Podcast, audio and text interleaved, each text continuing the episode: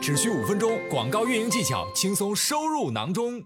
什么时候使用精准匹配呢？那精准匹配是当你在之前的宽泛匹配和短语匹配中间，可以理解你通过数据的积累，你积累到了一些这个，比如说我们的客户搜索词的报告，那这个报告里面就会有我们每一个客户搜索词相应它带来的点击、曝光、转化的一些数据。那在这个时候呢，你可以通过这个报告进行筛选。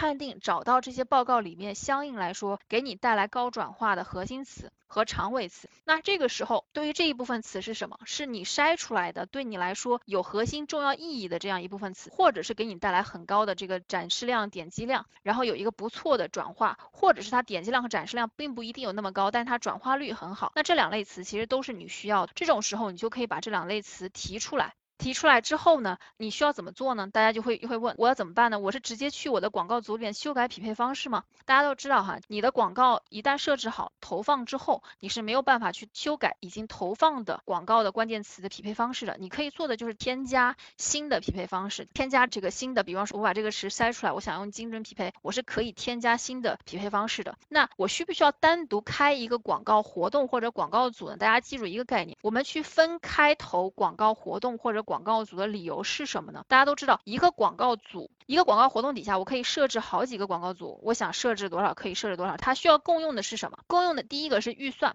第二个是竞价策略，我是只提高啊，提高和降低啊，还是只降低？我共用这两个东西，我在什么情况下我需要单开一个广告组，或者是我在同一个广告活动下，我什么情况下需要单开一个广告组？也就是在 A 广告组里面，我的关键词是匹配，比如说一二三这三个产品。那在 B 广告组里面，我这一系列的关键词，我更匹配的是 C、D、E 这几个产品。所以为了区别或告诉我的广告，OK，我需要这一组产品去匹配这一组广告词，然后我要第二组的 C、D、E 的产品匹配这组广告词。这种情况之下，我需要把我的广告活动里面清晰的用广告组把它列开，告诉平台一个清晰的逻辑。那什么情况下需要单开一个广告活动呢？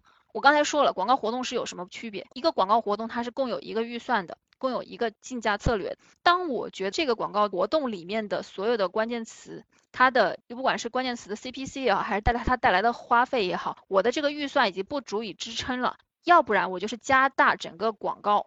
活动的预算，要不然我是为了保证我新开的这个，或者是我新添加，就打比方说，我从这里找出来的这些核心的关键词和出单的长尾词，我想要知道他们在预算充足的情况下，能够给我带来多少的转化，能够给我带来多少的曝光、点击和相应的转化。那这个时候我需要给干嘛？我需要给到他们一个充足的花费的空间。那如果把它放在原来的广告活动里面，它会怎么样？它会跟原来的广告活动之间，他们俩是用一个预算的，所以谁先把这个钱用掉，你是不知道的。你是只有到最后拿到报告的时候，你才能知道，你是没有办法去分配。我今天把抓出来的这个核心词和长尾关键词，我分配它十块钱啊，你是没有办法分配这样子的。你只能说，在这种情况之下，我更好的是，我有这样的关键词和核心的出单的长尾词，我抓出来之后，我想看一下这一组词能够给我带来怎样的转化效果和贡献的销售额。那我先可以试着给他什么？给他一个独属于他的预算。那这个时候我需要干嘛？我需要单独开一个广告活动。记住了哈，广告活动为什么要开？我看到有人问我。我三那匹配方式要分开做广告组吗？这个等会儿我在最后会回答。但是大家都记住，当你找到新的匹配方式的时候，你是你是想要去验证这一组词它到底能够给你带来怎样的转化效果的时候，你需要先给到它一个基本，给到它一个充足的预算。那这个预算可以不用特别高，但是如果你想要单独把这个预算给到某一组词或者某一组相应的你推广的这个